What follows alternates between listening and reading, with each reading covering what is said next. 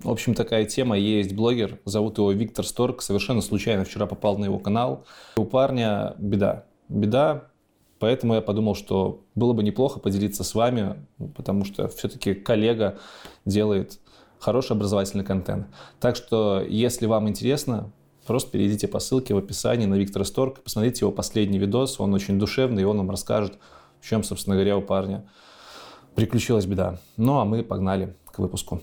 Что нужно для того, чтобы попасть в Чехию? Нужно, чтобы ты не курил. Ну и хорошо, а, если ты будешь женщиной. Поставь цель, двигайся к ней. Там порнуха легальная. Там еще и трава декриминализирована. У меня 4 патента. Вот теперь мы поняли, почему ты поехал в Чехию. Айтишечка надо.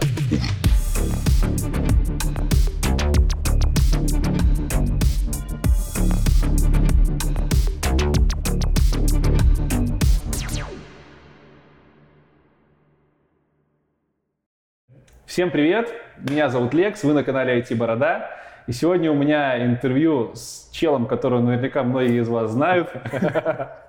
Это Вадим с канала Кодблог. Всем привет.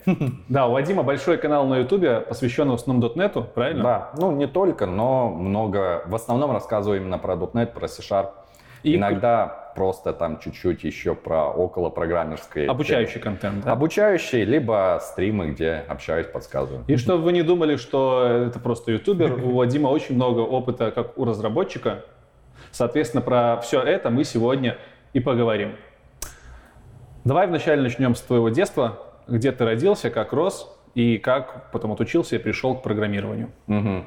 Соответственно, родился в 90-м году а, в таком далеком городе, как Пермь, а, но там практически не жил. В 4 года я переехал из э, Перми в Курск.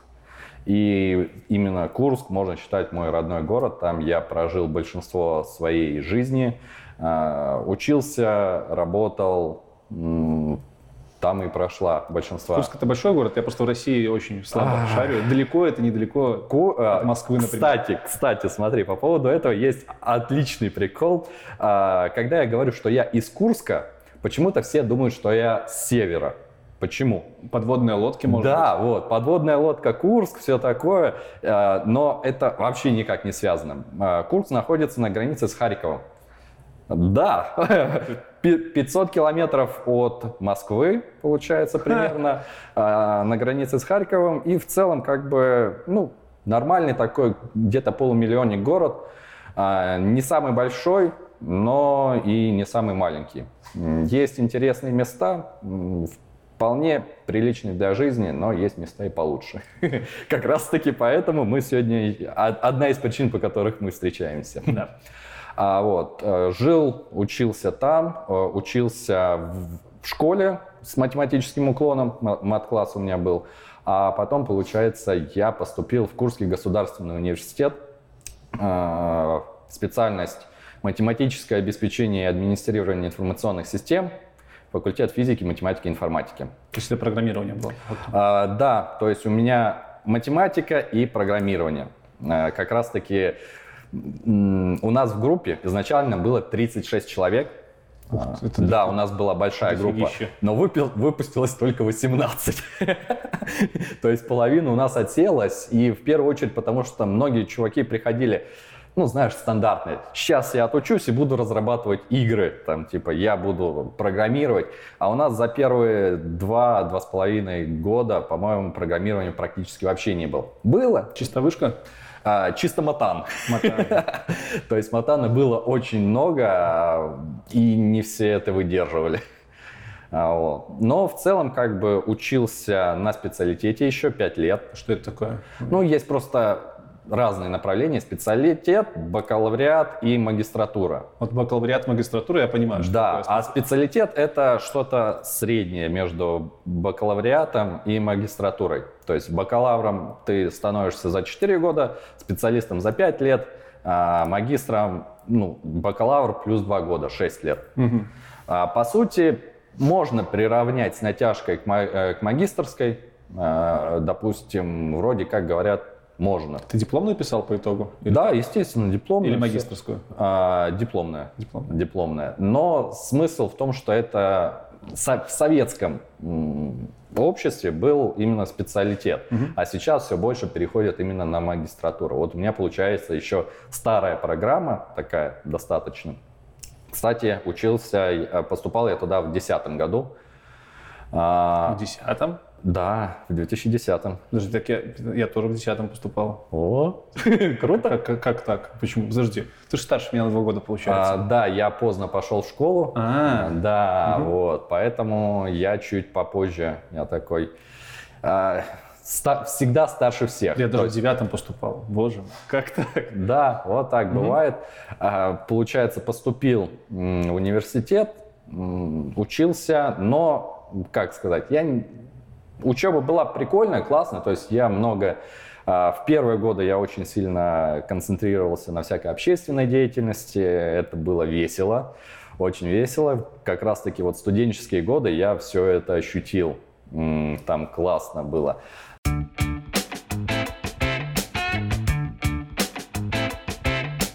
На улице коронавирус, а значит самое время посидеть дома. И пока сидишь дома, можно поучиться. Если ты давно подписан на мой канал, то наверняка знаешь, что я рекомендую онлайн-школу Otus для тех, кто хочет продолжать свое развитие. То есть для тех, кто хочет развиваться из женов, медлы и сеньоры. У ребят на сайте более 60 курсов, включая информационную безопасность, дата сайенс, тестирование, программирование, DevOps и даже управление. И надо сказать, что это достаточно сложные курсы с упором на практику. Это живые вебинары, где практикующие эксперты дают навыки и знания для того, чтобы становиться медлами и сеньорами. Так что погружение в техническую экспертизу вам точно обеспечено. И чтобы попасть в Otus, нужно обладать минимальным набором знаний, который проверяется на тестировании. Собственно, правило простое. Если не прошел тест, значит не прошел на курсы, значит не принимают оплату, а значит нужно еще немножко подготовиться, чтобы попасть туда. Пробовать можно раз в две недели, так что you're welcome. Ну а если ты сдаешь тест, то ты попадаешь в комьюнити сильных преподавателей и студентов, которые уже окончили курсы Otus, где вы можете поделиться своим мнением или просто поделиться каким-то опытом, спросить что-нибудь по технологии и обменяться навыками техническими. Ну и сейчас как раз такое время, когда стоит начинать учиться, потому что большинство айтишников и тех, кто возле IT, сидят дома, а значит можно качественно повысить свой уровень навыков и знаний. Потому что курсы скачут, материалы могут обесцениться в любой момент, а вот навыки, которые вы приобретаете, они, конечно же, остаются с вами навсегда и они ценятся в любое время дня и ночи. Кроме того, ребята из Отуса сказали мне по секрету, что скоро их курсы подорожают, поэтому пока есть возможность Прямо сейчас проходи по ссылке, выбирай курсы, которые тебе нравятся. И забирай их по выгодной стоимости. В марте открываются курсы по плюсам, по Java, по Android разработке, по тестированию и по архитектуре. А в апреле намечены курсы по нейроночкам, по менеджменту и по базам данных. Так что выбор, ребят, достаточно большой. Если вдруг какой-то курс, на который вы хотите записаться, закрыт на данный момент, либо регистрация в него еще не открыта, то смело пишите ребятам на почту, либо в чат бота, и они вас просто предзапишут на этот курс. Никаких проблем нету. Но от себя, как обычно, даю вам промокод Борода Весна 20, который будет действовать до 31 мая, так что у вас есть реальный шанс записаться на курсы по старой цене. Это плюсы, это шарпы, это Java. Проходите обязательно по ссылке и фиксируйте стоимость, потому что э, реально хорошая возможность поучиться и получить качественное образование. Так что, ребятушки, сидите дома, пейте морсики, учитесь и не болейте. И да пребудет с вами дух образования.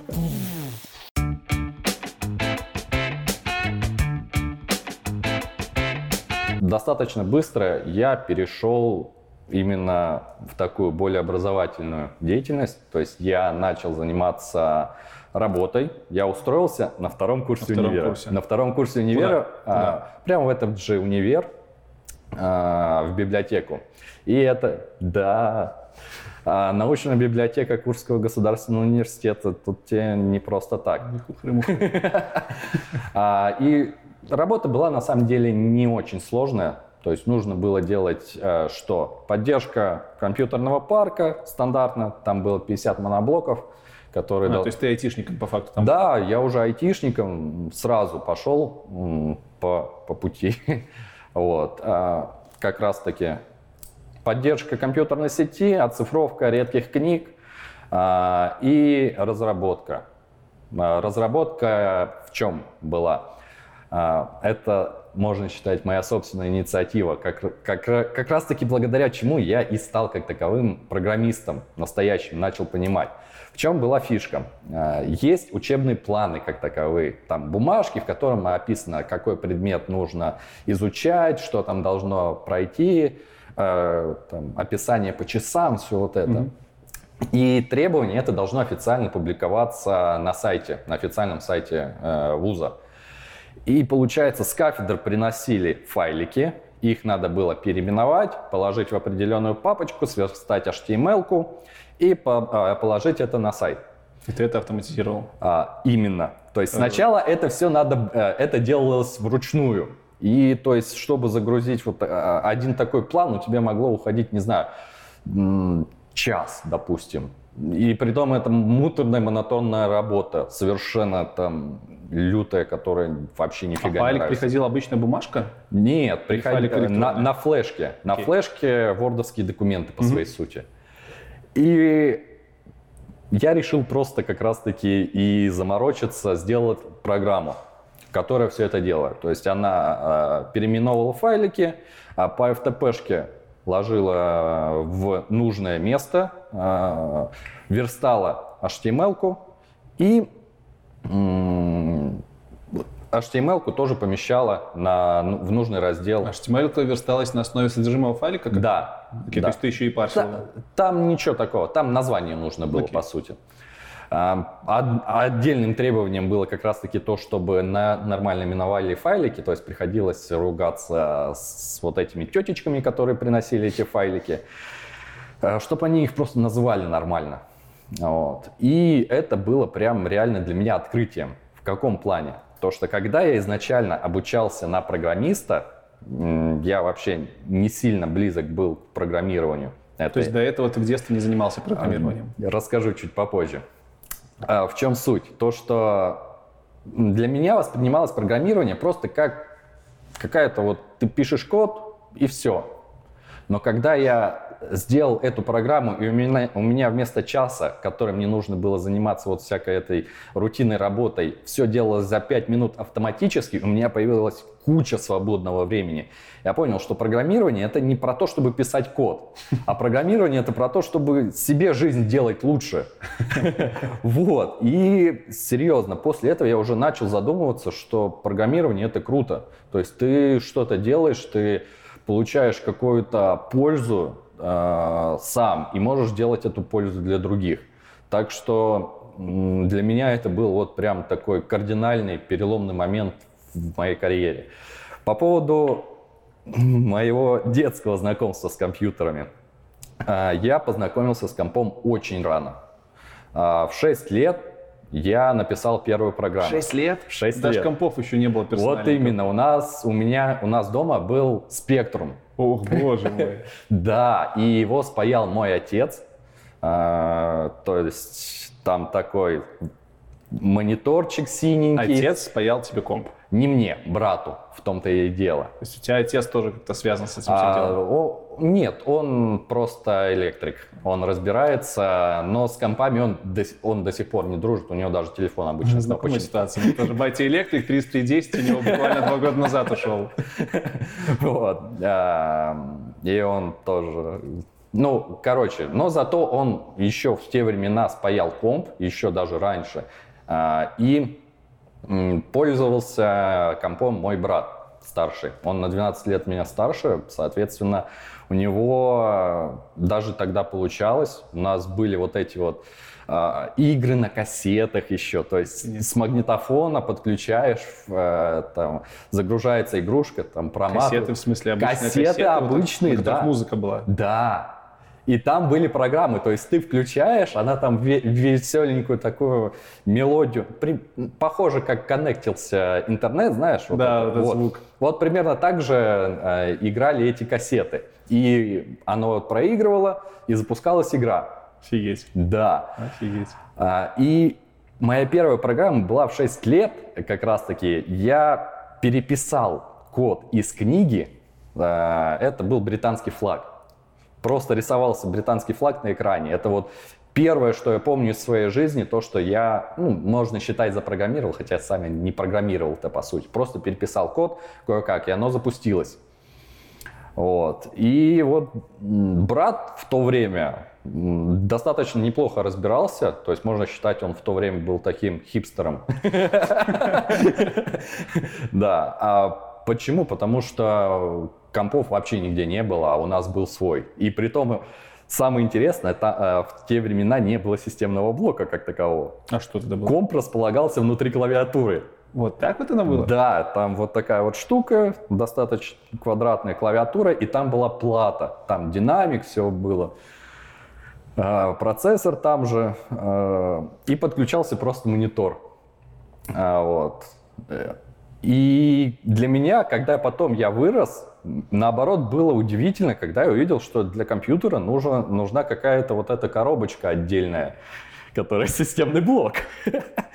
Потому что с детства я привык, что компьютер — это клавиатура. Да, вот такая вот профессиональная деформация. Но мне не было интересно заниматься программированием как таковым. В 6 То есть лет... ты просто в 6 лет нарисовал британский флаг? В 6 и... лет я нарисовал британский флаг, еще немножко что-то там делал. Мне бо... намного больше было интересно играть э, в игры. То есть, То есть ты, но, но ты компом пользовался после компом этого? пользовался, пользовался, да. Скажем, такой. Но потом он достаточно быстро э, заглох, и такой нормальный компьютер у меня появился примерно э, лет в 12. И вот. там ты просто уже продолжал играть как бы? Да, игры я очень много а почему ты тогда поступил в универ, связанный с программированием? Ну, типа, что, родители? А, не, а, еще немножко проговорю, а потом про поступление скажу. А, потом в шестом классе я начал интересоваться программированием. Реально. То есть все-таки было? Да, было. В шестом классе я, получается, в школе у нас началась информатика, и был классный препод, учи, э, учитель. Прям хорошо рассказывал, и я заинтересовался, и я на первые свои деньги купил первую книгу по программированию. C++ для чайников. О, нормально ты залупил. Да, на, на, на, с хорошее начало, с плюсов. Вот прям так. Как надо. Как надо. И я ее прочитал, что-то там даже писал, написал программу, а, это вычисление, это решение квадратных уравнений. Mm-hmm. Вот, в консольке, все классно. Вот. Но потом случился переезд, а, в другое место жизни, в том же городе, но просто я переехал из квартиры в дом в другом районе. Угу. А, переходный возраст, новая компания, и для от меня вообще вот программирование практически отключилось. Снова отошло. Да, вообще отошло. То есть я, но при этом все время я был такой, ну, уверенный пользователь компьютера, как на, а, называется. Там винду переустановить многие не умели, а я это прекрасно умел. Угу. А, там починить что-то, собрать комп мог сам ко мне многие друзья обращались, потому что сами Короче, такой мешали. айтишник. Ты же программист. Айтиш, вот, ты же программист, вот это именно так, э, такой. И про поступление э, как раз-таки. Я не планировал становиться программистом вообще. Я готовился для поступления в эко- на эконом. Угу. Да. Как-то далековато. Эконом, Как-то далековато. Физмат. Э, эконом, физмат далековато. В чем была фишка? Э, я ходил к репетитору готовился к обществознанию, сдава, э, сдавал. Но в качестве запасного предмета я себе взял информатику. Просто так, думаю, ну, на экзамене. Угу. Вот, типа... Ну, типа, хорошо разбираешься, пусть будет. Нет? Да, просто нам сказали, какой-нибудь запасной предмет возьмите. Ну, ок, пусть будет информатика. И вообще не готовился. От слова совсем. А, сдаю ЕГЭ, у меня получается абсолютно одинаковые баллы по информатике и по обществознанию. И в первой волне я не прошел а, никуда на эконом. У меня был шанс пройти... Большие во... проходные были? Ну, типа, или почему? Просто, скорее, мои баллы были не а, слишком высокие. Знакомо. Вот. И на эконом я никуда не поступил. А, в первой волне, но мог поступить во второй волне. Ты, ну, наверное, не знаешь. У, у нас, один раз можно поступить. У нас, а у нас два, то есть две волны зачисления. Угу. И получается, но прошел на как раз таки МУАИС в первой волне. Единственный предмет, э, единственное место, куда прошел. И думаю, ну ок, раз уж А, то есть, типа, пошел... еще год терять, пойду-ка да. я вообще он туда. Вдруг во второй волне что-то там не получится, вот пойду сразу туда. Вроде как специальность неплохая, математика, со школы еще чуть-чуть понимаю, плюс математический класс был. Мгм. Думаю, ну ок, какая разница, где учиться. Все равно, Простой парень. Э, да, все равно не по, спе- по- по специальности, скорее всего, работать не буду. Ну, Популярная тема. да, так что пошел туда. И вот именно с того времени я начал реально увлекаться, заниматься программированием. А ты программированием стал заниматься прямо с первого курса? У вас было какое-то программирование? А, Или уже в библиотеке, когда пришел? Нет, прям с первого курса у нас был курс программирования, но на уровне, знаешь, видосов YouTube. А, вот, то есть там рассказывали, что такое циклы, что такое условные операторы. А, ООП, по-моему, у нас на третьем курсе был только Ну, у предмет. тебя, кстати, неплохие видосы на YouTube про, про программирование там. Ну, это надо учитывать, что был две- 2010 год, тогда еще ничего не было практически. Вот. Но смысл в том, что а, программированию обучали, но совсем мало. Я вот, если взять а, человека, который прошел полностью универский курс, и дать ему какое-нибудь реальное задание, мне кажется, человек не справится. Вот. Здесь больше намного направлено на саморазвитие. То есть э, в универе дают неплохую базу. То есть ты учишься учиться, как говорят в первую очередь. Ты заводишь полезные знакомства. Это намного важнее, мне кажется, чем все учебные программы. Рассказывают просто, что есть какие-то вот такие вещи. Расширяют кругозор. Да, расширяет кругозор. А дальше ты просто на- начинаешь фигачить сам. А, И что? А, Поступил и, наконец, а, в тот момент начал заниматься программированием. А, Опять-таки, не могу сказать, что я был очень хорошим учеником. А, то есть сначала у меня была общественная деятельность постоянно, куда-то там отвлекался, потом у меня Э, Была работа, тоже постоянно отвлекался, но универ закончил успешно все-таки. Вот. Ты до конца универа в библиотеке проработал? Нет, а, по работе. Вот сначала я два года проработал в этой э, библиотеке, и в целом было достаточно прикольно. А, Платили мало. Это бюджетка, это первая работа на полставки. Вот попробуй угадать, сколько у меня была первая зарплата. Ой, не знаю, баксов 100, 50. А, Вот в районе 50. То есть э, а, 4000 рублей. Ну, ты же не на полную ставку работал. Не на полную ставку, но все равно просто меня часто вот напрягают люди, которые говорят то, что вот там айтишники гребут деньги лопатой, миллион рублей на, на секунду зарабатывают. Моя первая зарплата была 4000 рублей. Как бы... Но зато это был хороший опыт, и уже именно с официальным трудоустройством, с трудовой книжечкой, все как положено. То есть в дальнейшем это, когда ты приходил на какое-то более серьезное собеседование, ты уже был не просто чувак, который только что пришел, а ты уже где-то работал.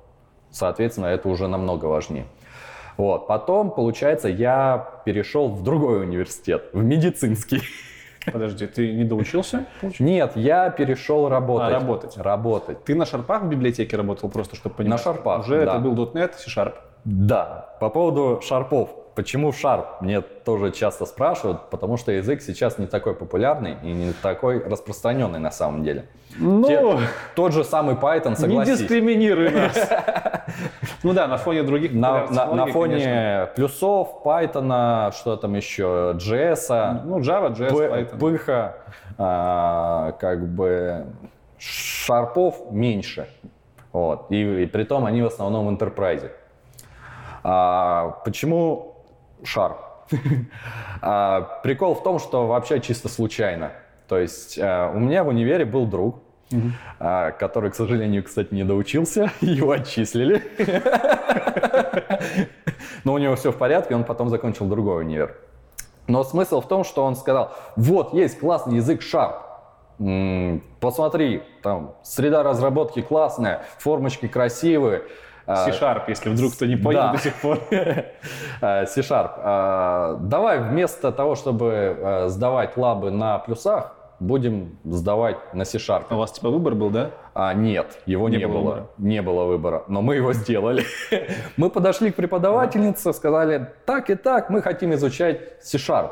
Давайте мы как бы вот вместо этого будем делать на C-Sharp. Она такая подумала, да ладно, почему бы нет. А вы делали? И мы делали. И мы два человека были со всей группы, которые сдавали на шарпе все лабораторки э, вместо плюсов. И, в принципе, потом просто привык к этому языку, получил работу, а, а на работе как раз-таки тоже было прямого задания по разработке не было. То есть можно было писать на любом. Но так как я уже чуть-чуть был знаком с C-Sharp, я начал писать на нем. А, И именно с того момента а, и работаю с C-Sharp. И вот на вторую работу, когда я переходил... медицинском в. Медицинский университет, центр информатизации. У нас достаточно это неплохая такая контора. А, там много чего Она разрабатывается. прям для айтишная считается или она считается научная больше? А, она айтишная, это центр информатизации университета. То есть там есть э, ну, поддержка сети, там есть админы, но есть и программисты. И они разрабатывают вот какие-то инструменты для вуза в основном. А, Вот и для меня туда заб- забрал мой бывший э, работода- ну, начальник, который тоже перешел из э, Курского, Понятно. перешел в медицинский, и меня с собой тоже забрал через какое-то время. А, Вот. И моя первая задача была как раз-таки разработка э, системы учета пациентов. Ничего такого слишком сложного. Это, э, извини, это веб-система или это Нет, приложение? э, разрабатывалось сначала как десктоп, потом мы перетекли постепенно на веб. Но смысл в чем? То, что меня брали, ну, зеленый чувак, учится на третьем курсе C-Sharp. Я сейчас понимаю, что на то- в тот момент я вообще практически ничего не знал. Я вообще был в шоке, как я что-то смог разработать. Но а, брали с, э, с тем, что меня обучат.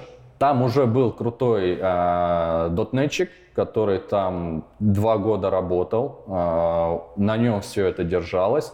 И бралось, брали меня именно с целью, типа, обучить. Ну, с зазором А, на рост. С зазо- да, а, с прицелом на рост. А, И я такой, ну ладно, пойду, хорошая возможность, денег тоже мало, но ладно, там хотя бы буду реально заниматься разработкой постоянно. А, Плюс проект интересный, будет полезно. Я туда прихожу, мне все объясняют, я такой довольный, классно, сейчас буду учиться, сейчас мне будут все рассказывать. И чувака забирают в армию. Через две недели после того, как я туда устроился, его забрали в армию. И весь проект просто вот так берут, ну, раз ты дотнетчик, разбирайся. Просто Нормально, нормально. нормально. А я ни дотнета не знаю, я не в предметной области э, толком не разбираюсь. Я, я вообще вот так вот сел сначала, думаю, Что тут технология была тогда? А, э, Веб-формы какие-нибудь? с нуля, по сути. Я разрабатывал это приложение с нуля. Там а, раньше подавалось как-то просто Word, там суть в чем? А, нужно подавать вордовский документ и э, XML-ку. Вот приложение должно формировать эту XML-ку. Изначально там делали вообще вручную, писали XML. Вот. Э, И нужно сделать приложение, которое это просто автоматизировало. Учет пациентов и в нужный момент выгружало XML-ку и документы. Как ты по итогу выгреб? А, по итогу я месяца два вообще не спал практически. Ну, пока разрабатывалось, основное требование было какое? Чтобы отчеты эти сдавались. Ре- реестры они назывались. А, И вот ты параллельно разрабатываешь, а когда месяц кончается, ты вручную фигачишь эту XML-ку, лишь бы подать. Вот. И потом постепенно уже, когда запустили эту систему, когда а, начало формироваться, и занимался этим приложением, наверное, как раз-таки года три. Помнишь, на чем вы его делали? А, Это было Windows Form приложение изначально, а, вообще без разбития на слои. То есть Понятно. да, Как умел. Как умел. Как умел. Именно, ну, это работало, Это что работало, самое да. главное. То есть вместо того, чтобы фигачить XML руками, Э, мы установили это приложение э, э, ну, на регистратуре в больничке, а там получается больничка, ну, связанная с медицинским университетом. Установили, и, и уже они сами постепенно вносили. Я только приходил, там нажимал кнопочку, оно все выгружалось, все было классно. Это работало, что самое главное. А, и потом постепенно уже начал перепиливать э, на ASP приложение, MVC ASP. Четвертый. Да. А, что еще? Кстати, тогда сделал первый свой патент. То есть я даже... У тебя патенты есть? У меня 4 патента. Чего? Это интересно.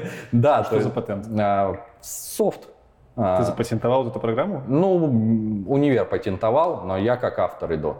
Прикольно. Тебе отчисления какие-то дают за это? Нет, конечно. А остальные патенты, вот немножко отклонимся, они связаны тоже с университетом? Или да, это, это все связано с университетом. Там аппаратно-программный комплекс, то есть там для диагностирования заболевания тремор рук, Ого. Да, ну на самом деле это звучит круто, но так это Arduino с простой программой. А, потом тест Готшильда и две версии от Медреестра. То есть э, как раз-таки вот четыре патента, которые я получил в универе, было прикольно, тоже интересный опыт. А, и в какой-то момент потом я все-таки уже ушел из бюджетки, я пошел в коммерцию. То есть то бюджетная сфера, потом перешел в коммерческую. Ты ушел, ты ушел уже после университета? А, да. Я... У вас нет распределения такого? У нас нет распределения. То есть можешь куда хочешь после универа? Да. После универа можно сразу. И куда ты в итоге пошел? А, пошел Конечно. я в Норбит. Это что за компания? Это компания, она разноплановая, но там а, Куда я пошел, это внедрение CRM-систем. Чисто айтишная компания? Так... Да, это чисто айтишная компания. У нас в городе она, она достаточно крутой считается. И что там еще? Э, как раз-таки в тот момент э, начал уже серьезнее заниматься, потому что, ну, сам понимаешь, бюджетная сфера, там все так расслаблено, спокойненько. А когда ты переходишь в коммерцию, там уже начинают с тебя спрашивать, э, где деньги, Зин. То есть там уже и зарплаты выше, значительно выше э, по сравнению с бюджетной сферой, а и ответственность выше. Вот тогда я сдавал сертификацию, я сертифицированный специалист Microsoft по Dynamics CRM. Неплохо. Да, и тоже было интересно. Внедрение CRM-систем такая специфичное направление. То есть, с одной стороны, у тебя есть уже готовое, готовый каркас, но тебе его нужно настраивать под конкретного заказчика. Тут у меня сразу вопрос возникнет, вот mm-hmm. пока мы дальше не перешли. Я не думал, что ты с CRM-ками работал. Для меня всегда было интересным узнать, чем CRM-ка лучше того же MVC. Ну, типа, я же на MVC могу тоже написать все, что угодно. А зачем писать самому, если за тебя это уже То есть CRM-ка, вот там уже конструктор получается такой, да, в этом Там плане? даже не конструктор. Orchard, вот эти вот динамики, SharePoint. Почему люди не пишут просто на MVC? Смотри, а, когда ты берешь CRM-ку из коробки, она уже может работать. Э, там есть уже какие-то определенные сущности, заведены определенные бизнес-процессы. Ты просто берешь, устанавливаешь и начинаешь работать. Но зачастую под конкретного, под конкретного человека нужны какие-то определенные, ну, под конкретную компанию, какие-то свои требования, какие-то свои сущности, какие-то свои бизнес-процессы. И твоя задача просто немножко это допилить, угу. добавить какие-то особенности, э, добавить какие-то вот действия, которых не хватает. И это очень сильно экономит время. То есть разработать большую, крупную систему на MVC нужно много времени, нужно много людей и будет огромное количество багов, которые нужно отлаживать. Потому что все мы люди, все мы совершаем ошибки. А здесь у тебя есть уже готовая, хорошая рабочая система из коробки, и тебе надо ее немного доработать. Тогда почему MVC все еще жив, если есть? А, потому что CRM это типичный формат. То есть ты из CRM, из CRM не можешь сделать что-то кардинально другое. То есть это просто работа, автоматизация каких-то бизнес-процессов. Okay. Угу. Так что вот. В общем, ты пришел туда и на CRM начал писать, работать на Dynamic Да. CRM. Да, э, сначала Dynamic, потом Terrasoft BPM Online. Чего? Да, это еще другая CRM-ка. Как Вот. еще раз повтори? Terrasoft BPM Online. Это бело... Ой, белорусская. Русская какая-то CRM? -ка? А, я не, точно даже не знаю, Звучит она. так очень по-нашему. По-моему, она была украинской, Окей. но не знаю точно. Это лучше, наверное. Ты там долго работал? Я там проработал год. Да. Ты вот в- уже три работы накопилось, уже там года четыре по ходу опыта, Даже больше. даже больше. В какой момент ты начал загоняться по качеству? Там клин-коды всякие, А. паттерны, или еще не настал этот момент? Нет, как раз-таки вот в тот момент, когда я начал работать э, вот в Норбите, тогда и начал реально заморачиваться по клин-коду, потому что, во-первых, там были крутые чуваки, которому, которые нас э, заставляли писать качественный код. То есть в бюджетке лишь бы работало. А вот когда ты что-то коммерческое начинаешь разрабатывать, тебе начинают уже говорить, это будут поддерживать другие люди, это будет развиваться, это будет меняться. Если ты на говнокодишь, извини меня, это будет головная боль для других людей. Ты можешь в любой момент там уволиться или тебя могут поменять, э, перевести на другой проект. Э, Как это будет поддерживать другой человек? Вот. Плюс там была очень классная система карьерных целей. Я до сих пор э, ее всем советую компаниям внедрять. То есть для того, чтобы получить выше работу или выше должность, ты должен развиваться. Вот. Соответственно, тебе ставят цели, э, и тебе надо их выполнять. В то время как раз-таки я и начал изучать паттерны проектирования, э, начал там сильнее развиваться, и благодаря этому и появился код-блок. Это канал Вадима, если чё, кто еще не знает, то там ссылка будет внизу. Да. а, Почему? Потому что нужно было изучать паттерны, и мне, чтобы проще было понять, я завел блог. То есть сначала я просто делал для себя кон- конспекты в Word, то есть а, открывал разные сайты, А, то есть читал. это еще не YouTube канал был, это был какой-то блог. Нет, у меня был блог. Ссылочку на него скинешь, вот, Ага. если он еще есть. Есть, до сих пор работает. И в чем суть? Э, Просто вордовские документы писал для себя и сохранял. А потом мне сказали, так, а что ты для себя только сохраняешь, поделись с другими. И думаю, ну ладно, что. Создал сайт, э, начал выкладывать туда материалы. И как раз-таки за счет этого, за счет карьерных целей, за счет того, что надо было уже когда появляется какая-то ответственность, то есть ты начинаешь лучше разбираться, начинаешь э, глубже, глубже погружаться в тему, э, именно тогда ты уже и начинаешь э, лучше понимать. Так что я всем советую, если хотите научиться действительно чему-то хорошему, разобраться в чем-то хорошо, то попытайтесь объяснить это другим людям, которые не понимают, что такое. Тогда, чтобы разобраться, нужно будет прям реально суметь понять. Что было дальше после кампании с CRM-ками? Ты говоришь, год проработал. А, да, после Почему ком- ты ушел? Год это мало. По- почему ушел? Потому что предложили другую должность да, в конторе, но про которую я, к сожалению, не могу сказать. Мы с- им не очень нравилось, что я занимаюсь. Как раз-таки я уже и группу ВКонтакте, и Телеграм. А, то есть вот мы договорились, что я не буду их называть. Серьезно? Да.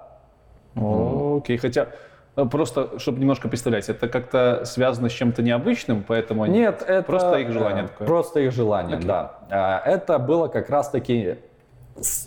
Я очень люблю менять направление, то есть сначала бюджетка, потом коммерция, crm потом я перешел на удаленку а, веб.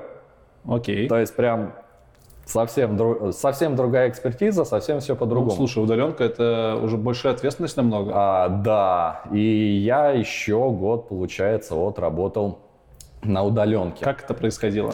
Вот сам процесс А, удаленки. Ты из дома работал, кого? Из дома, прямо из дома. У меня ну, достаточно хороший дом, у меня есть свой кабинет там, все оборудование там стояло. Просто встаешь с утра, завтракаешь, заходишь в кабинет, и в течение 8 часов ты должен закрыть задачу. Если задача требует больше 8 часов, ты тоже должен ее закрыть. То есть э, работа была достаточно серьезная, жесткая. В каком плане? То, что тебе дается задача, и за день ты должен был ее закрыть. То есть прям такие сделать. требования. Прям такие требования. Это, получается, вы не в команде работали. А нас два человека было. Окей. А, И, соответственно, вот э, было достаточно тяжело, в первую очередь, а, психологически и морально. Потому что, во-первых, я ну, где-то год почти не выходил из дома. То есть, ну, а зачем? А, Популярная проблема у фрилансеров Да, и да. удаленщиков. То есть э, про- почти, ну, работать приходилось много, программировать много, а, разработка в вебе.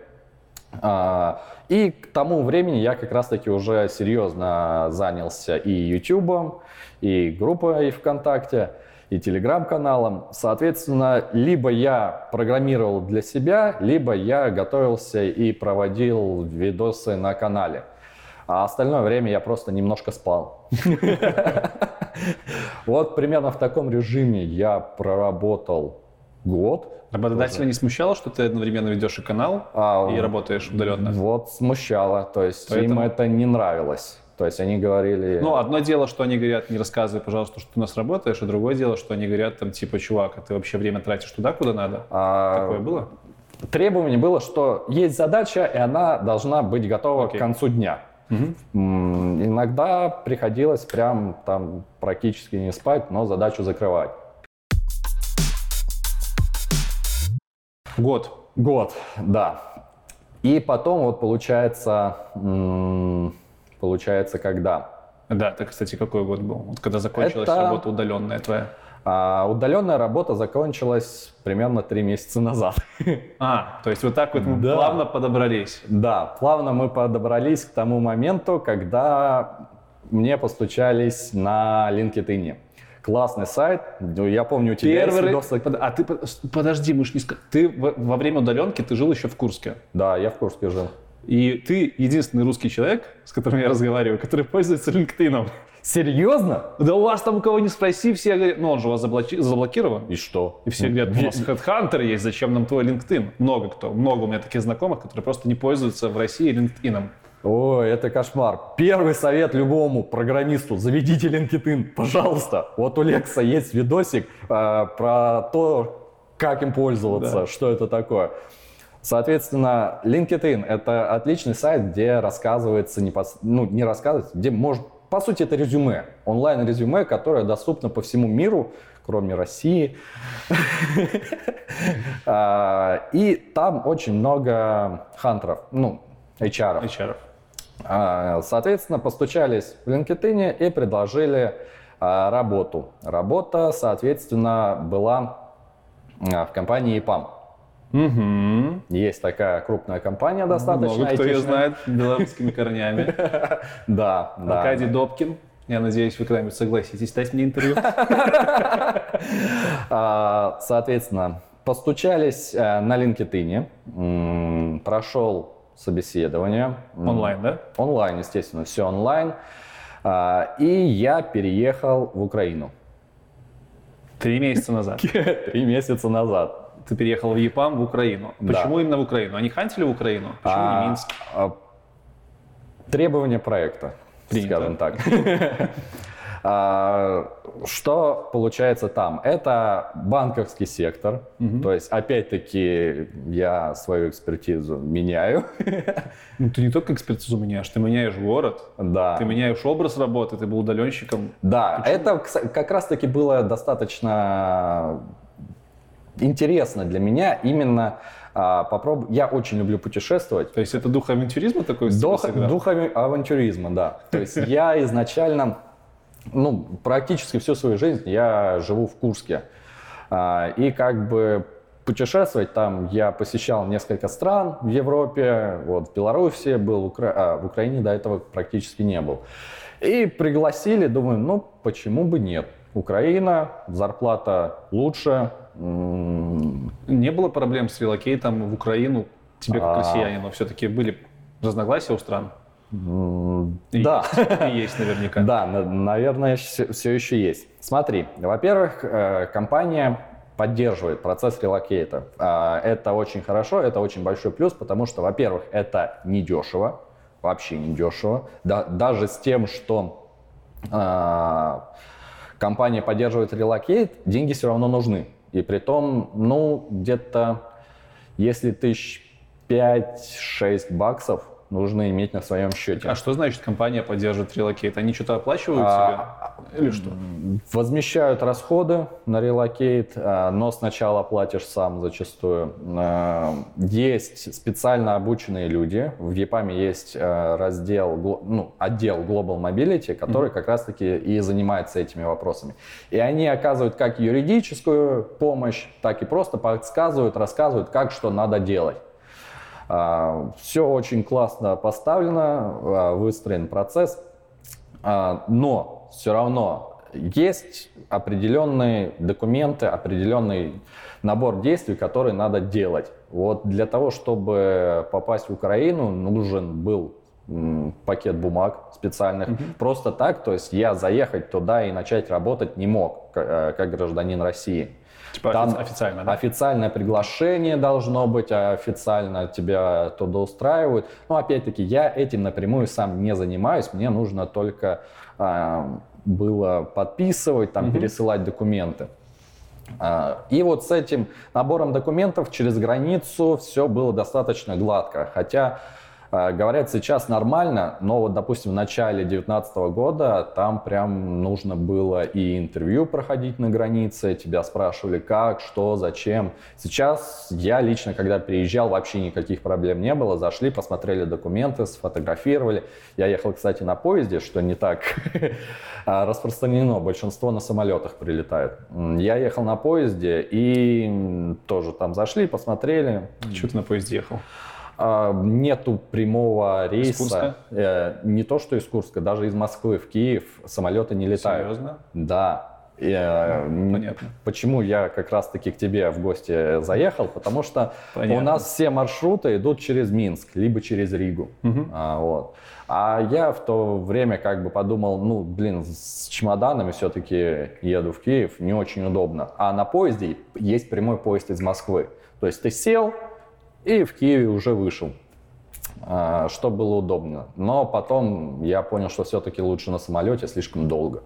Сколько ты в EPAM е проработал? А, я и сейчас работаю в EPAM е. Ты сейчас работаешь в EPAM е? Да, да. Просто я в данный момент я как раз-таки нахожусь в процессе релокации из э, Киева, э, из киевского офиса EPAM а, в пражский офис. Давай EPAM. поясним. Это у нас сейчас такая основная типа тематика сегодня, это релокейт. Да. Как ты сумел через три месяца после релокейта в Киев релокейтнуться в Чехию и зачем? А, требования проекта. Сейчас сменился проект? Нет, тот же проект, но просто для того, чтобы оформиться в Чехии, нужна рабочая виза. А делается она не очень быстро. Как чешская виза это окей. Какие могут быть требования проекта, чтобы поменять место работы? А, потому что Потому что, скажем так, работа, э, основная команда разработки находится в Чехии. А почему тебя сразу туда в Чехию не релокейтнули? А, потому что это долго. А, то есть это у тебя Киев был как такой пересадочная база. То есть ты уже приезжая в Киев, знал, да. что ты, скорее всего, в Чехию едешь? Ну, скорее всего, но не точно. Испытательный? Да, испытательный Понятно. срок, естественно. Вот, соответственно, что? Э, оформлялся, оформился э, в Киеве, и постепенно, параллельно с этим, нужно было готовиться непосредственно к релокейту в Чехию. Потому что как раз-таки основная разработка там. А в Чехии были наши разработчики или, или чешские? А, есть, есть. В, основ, вот, в основном наши. То есть Украина, Россия, Беларусь, там практически весь офис русскоговорящий. То есть с языком проблем нет? Тут вообще еще что-то у меня начинаются вопросы такие. Давай, давай, спрашивай. А по языку что у тебя? Очень часто русские разработчики, очень часто начинающие российские чуваки, которые в IT входят, говорят, что нам английский не нужен, потому что у нас дофига компаний там в России, которые не требуют. Как у тебя с английским дела обстоят? смотри, я не могу сказать, что я очень хорошо говорю по-английски. То есть у меня уровень где-то интермедиа, то есть, ну, средний уровень, я умею изъясняться немножко, кое-что понимаю. А, вот. Но не сказать, что я прям могу говорить свободным. Я некомфортно себя чувствую на английском языке. А, он нужен. В любом случае английский язык будет нужен и в российской, и в российской компании, и особенно при релокейте. При релокейте в любую европейскую страну, в любую страну с любым языком английский язык является таким минимумом, э, базисом, скажем так, на котором э, строится общение с людьми из разных стран. У тебя было требование по уровню, когда ты а, в ЕПАМ собесился? Да, то есть, ну, нужно было поговорить, пройти собеседование. Okay. То есть все этапы собеседования а, проходили на английском языке. То есть и техническое, и с заказчиком, а, и на первом этапе с HR, когда было, тоже надо было э, проходить часть на английском языке. Mm-hmm. То есть, видимо, тех, кто совсем не знал английский язык, их отсеивали с самого начала. Вот. И... Возвращаемся к Чехии, да? Да, возвращаемся к Чехии. Что нужно для того, чтобы попасть в Чехию? Попасть в ЕПАМ. Как вариант. Но э, еще нужен набор документов. То есть для э, просто так приехать в Чехию и сказать, привет, я хочу здесь работать, нельзя. Нужна трудовая виза. А, выдается она в чешском консульстве. А, в Москве есть, в Питере, знаю, есть. Наверное, у вас тоже где-то здесь есть. Да. А, а, подается пакет документов. Пакет документов достаточно объемный. Что там как минимум есть? Это точно то, что у тебя будет работа, то есть приглашение, трудовой договор со стороны работодателя. А у тебя работодатель на той стороне был ИПАМ? Да. Угу. Вот. Потом материальное обеспечение, то есть то, что у тебя есть деньги, и ты не будешь бомжевать на улице и голодать. А потом жилье. То есть а, по-хорошему у тебя уже к тому моменту, когда ты подаешь на визу, у тебя должна быть бумажечка, что у тебя есть где жить. А, об аренде, да, какой-то договор? Да, да. Ну, Например? Да, примерно. И еще там всякие заявления, бумажки, все. Но основное это работа, жилье и деньги. Вот ну, как всегда. а вот с этим набором документов приходишь в консульство, а, подаешь а, документы, и сейчас в Чехии как раз-таки появилась крутая программа, ее называют Fast Track, то, что всего за один месяц ты можешь оформить себе трудовую визу. Это очень быстро на самом деле считается, потому что раньше нужно было как минимум ну, где-то 90 дней уходило. себе. Да, а сейчас ты можешь за один месяц всего оформиться. А для этого нужны какие-то особые действия? А сейчас нет. Это с сентября. Она только появилась, она совсем новая. Вот, Насколько да. она дается? А, по-разному, но вообще, в принципе, год. На, вообще на срок действия трудового, трудового договора. А так, ну, с автоматическим продлением. Если ты работаешь на работе, то все ок у тебя Прикольно. будет. Прикольно. Это Шенген, я так понимаю, в том числе, а, да? есть... Это, смотри, здесь еще есть э, два различия. Есть employee card, то есть э, карточка работника, а есть blue card, э, которая делает тебя работником еврозоны, скажем так. То есть обычная виза вот эта вот рабочая, она не дает тебе возможность... Она какая? Она blue, blue card а, или employee? У, у меня employee card. То есть да. ты можешь только в Чехию гонять? А, я могу... Нет, ты по этой карте ты можешь э, работать в Чехии, а, и через 5 лет а, ты сможешь э, получить э, ПМЖ, это называют. Вид, вид на жительство? Да, постоянный вид на жительство, который не нужно будет продлять. Но если ты будешь э, именно с помощью Blue Card оформляться, то через 5 лет ты получишь статус труд, э, трудовой статус во всем Евросоюзе. И через 5 лет тогда ты сможешь устроиться в любую страну Евросоюза. А по employee card только в Чехии. И это основной минус. Так, а, окей, а если, ну, если у тебя появится ПМЖ? А, все равно, если ПМЖ, то получается, если по employee card ты все равно можешь работать в Чехии mm-hmm. до получения гражданства, а, а по Blue Card то ты сможешь по всему Евросоюзу. А просто кататься, там, выехать? Кататься можешь без По-любому. проблем сколько угодно. ЕПАМ помогает делать и ту, и ту, или только? А у них, насколько я знаю, именно оформляют по employee card. Возможно, это дешевле. Возможно, это дешевле, и ты сильнее привязан к работодателю. То есть для них это повыгоднее. Ну, что, видимо, не так просто было сказать, типа, я с вами приехал, все, спасибо, всем пока, я пошел куда-нибудь Ну еще. да, не схантили куда-нибудь. Да. Э, Скажи, пожалуйста, а почему именно Чехия? То есть у ва- у вас там офис ЕПАМа. Да. Соответственно, у вас там, наверное, клиент какой-то, с которым вы работаете. Почему Чехия? Есть клиенты. Или просто места не было в Украине? вас? А, там есть офис, есть клиенты. Вы работаете на базе ЕПАМа или на базе офиса клиента? Будете А, на Епамовском а, офисе. Смотри, а, что, а, почему именно Чехия? И город какой, кстати? Прага, Прага. прям столица, самый центр. Офигеть. Я на Новый год хотел в Прагу попасть, но меня смутили цены. Ты вот А, такой, не дешево, да? Но благо там, там тоже на первое время помогают с жильем, так что все ок. Так почему так именно Прага? А, есть разные клиенты, и у разных клиентов разные требования. Например, для, не для всех э, есть возможность там работать с СНГ. То есть, ну, типа, не так круто. А, а так, То есть это не обязательно значит, что у вас клиенты исключительно из Чехии, скорее они просто из Евросоюза, либо клиенты, а, которые- есть из Евросоюза, есть из Чехии, то есть э, разброс достаточно большой. А, но смысл в том, что а, Чехия относительно других стран Евросоюза достаточно дешевая. Она дороже, чем, а, естественно, Украина, Россия, Беларусь, но по сравнению с другими странами Евросоюза подешевле. Поэтому там выгод- достаточно выгодно а, э, там именно держать офис, если ты хочешь именно офис европейский. Ты когда устраивался в ЕПАМ еще вот в Украину, ты уже тогда знал, что тебя в Чехию могут мувнуть, ты говорил? Ну, хотелось бы, да. То есть тебе сказали, что если все норм, то мы там...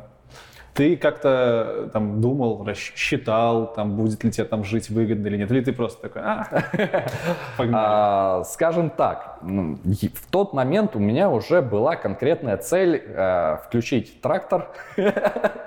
Наверное, знаешь этот мем про трактор и поросенка Петю. Нет, я сейчас улыбнулся, я так часто делаю. Да? Что за мем? Я не знаю, что не это. знаю. Это картинка? Э, Это песня. А, подожди, все, я вспомнил. Я Вспомнил. Кусочек вставлю, если не забанят. Да.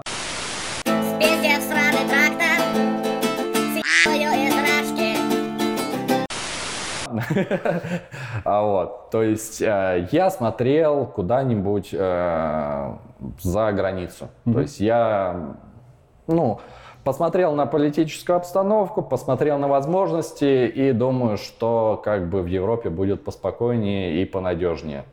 И на, ну вот, LinkedIn в пассивном режиме а, а, общался с HR-ами.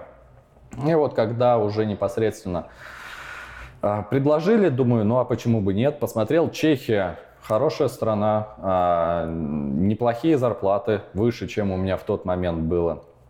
А, Там порнуха легальная. Что-то я вспомнил.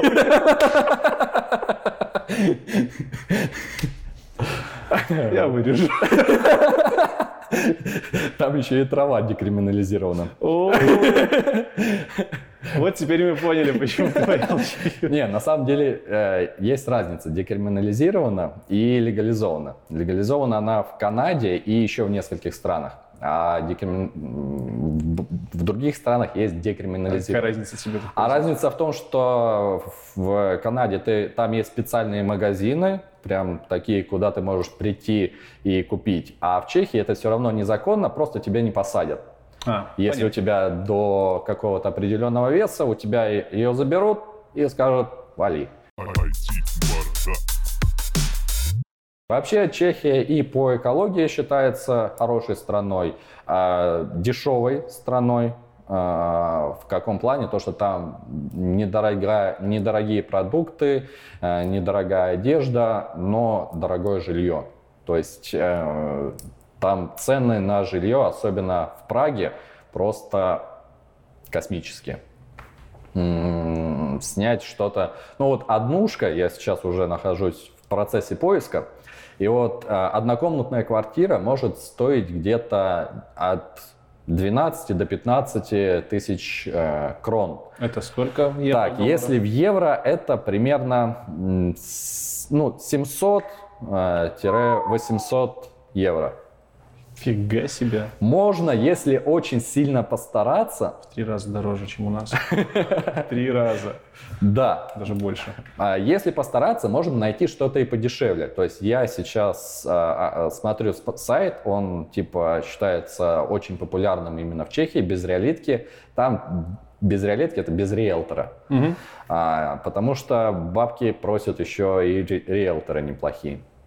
А, это получается примерно за один месяц. Ты сам квартиру ищешь или тебе? Да, я сам ищу себе квартиру на постоянку. То есть у меня сейчас, когда я туда прилечу, у меня будет временная, и я должен буду найти постоянную. Как ты это захочу. делаешь из другой страны? Сайт. Вот как раз Ты таки. позвонишь или как? А, пока я просто просматриваю. Но А. для того, чтобы снять квартиру, тебе нужно ее хотя бы посмотреть. А, Сейчас я составляю себе просто заранее список, где непосредственно я хотел бы жить. И когда вот прилечу в Чехию, Это завтра уже будет, да? а, нет, это будет прямо в рождественский сочельник. То есть это Окей. 24 Мгм. января. А, Я начну уже непосредственно писать, звонить. Притом надо на чешском. Вот, я А. тоже сижу и думаю, ты там сказал, как сайт называется на чешском. Ты чешский подучивал или Вообще нет. чехи, они на английском тоже не А, особо? Нет. То есть это будет еще такой очень интересный опыт, веселый. Как? Э, Google переводчик в помощь. А ну, HR из ЕПАМа, они не- А, Там могут помочь, подсказать, но непосредственно заниматься самим поиском нужно будет самому. А, Есть ли у тебя в планах чешский выучить? Просто вот сходу такой сразу вопрос. Сходу хотелось бы, но лень. Я еще английский Окей. не, до конца выучил, а мне как бы еще и чешский Что параллельно. будет, если ты не найдешь квартиру за первый месяц? Ты поедешь М, обратно? Нет. Нет. То есть найти квартиру, смотри, это на самом деле, насколько я понимаю, не такая большая проблема. Я просматриваю сайт, там каждый день появляется по 10, 15, 20, иногда даже квартир ежедневно новых, которые сдаются. Они есть, они не дешевые. Редко, очень редко появляются прям вкусные квартиры, как я их называю. То есть э, там стоимость у них э, ну, в районе 300 баксов. Э, да. Нифига, а? А, да, вот именно. Но они А, находятся в 30 километрах а это там от во- пригорода Праги. Вообще не так. То есть там ли- ты можешь за 15 тысяч жить в центре, ну, крон. Ну, давай, се- э, 700 евро ты можешь жить в центре, 700 евро ты можешь жить на окраине. И Там одинаковые квартиры. будут. одинаковые квартиры. То есть там вообще нет разброса по местности, потому что там хорошее транспортное сна- э, снабжение. Мгм. А, И вот, э, просматриваешь эти, э, просматриваешь эти квартиры, и они есть.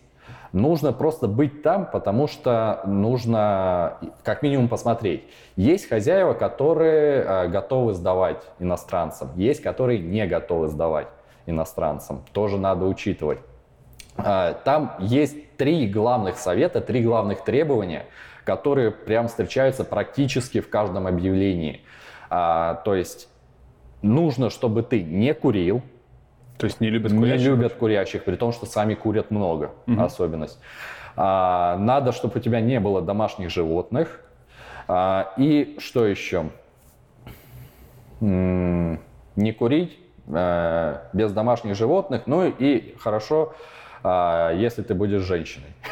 Серьезно? Серьезно. Да. Я, э, реально... А откуда ты узнал? Это рекомендации прям Пря- пишут на сайте? Прям в объявлениях часто пишут то, что готовы сдать девушкам, женщинам. Даже встречал объявление, что готовы сдать квартиру только стройной блондинке. Как-то толерантная Европа подкачивает. Вот, да, такое есть. И, соответственно, нужно просто договариваться а, сначала а, вот на этом сайте. То есть пишешь э, этому арендатору, э, что ты хочешь посмотреть квартиру. Во-первых, далеко не факт, что тебе ответят. Иностранцев не очень любят. То есть э, чехам готовы сдавать с большим желанием. А если уже тебе ответят, то ты договариваешься на дату, приходишь, и вполне возможно, что на эту же квартиру будут э, претендовать еще 10 человек параллельно с тобой. Особенно если это будет э, хорошая квартира за небольшие деньги. Э, но вероятность получить такую квартиру вообще практически нулевая, потому что часто это объявление появляется, и его выкупают за то время, пока ты успеваешь его открыть. А вот в районе 700-800 евро ты уже можешь взять нормальную однушку спокойно. Вот. И смотришь эту квартиру, договариваешься с, э, с арендатором, и если уже все ок, тогда там оформляешься, там надо оформлять регистрацию, то есть там с этим тоже строго. Каждый раз ты, когда переезжаешь из одной квартиры в другую, э, ты должен об этом регистрироваться в МВД э, Ого. у них. Да, то есть там регистрация это является обязательным требованием. Вот. И что получается? Язык, про что говорили, про язык. А, многие говорят только по-чешски. И тогда, если а, так, то нужно изъясняться для начала на пальцах. Потому что не Как знают... ты придешь в МВД и будешь изъясняться на А, пальцах? Вот на пальцах так и надо будет. Офигеть. Но благо с этим а, на первое время будут как раз-таки э, ЕПАМ помогает с этим. То есть там будет человек, который знает чешский, а, который будет помогать оформляться. Но в дальнейшем, если ты захочешь пом- поменять квартиру, то нужно будет идти самому. Вот. А, Есть объявления, которые прям пишут, что там написано часть на чешском, часть на английском. А, Текст объявления, значит, скорее всего, эти люди готовы, знают английский и готовы сдавать иностранцам. И за все время, пока я был на сайте, а, всего одно объявление я нашел на русском.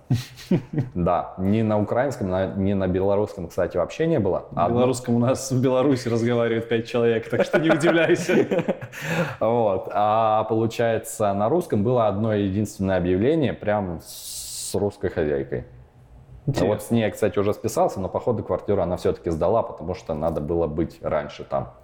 Квартира, ну, уходит, то есть нет такого, что квартира подолгу висит, Смотри, э, квартира стоит недешево. недешево. Э, Проживание там тоже недешево. Не, деш- не дороже, чем у нас в А в странах. каком плане? Э, В плане еды, скорее всего. Дешевле.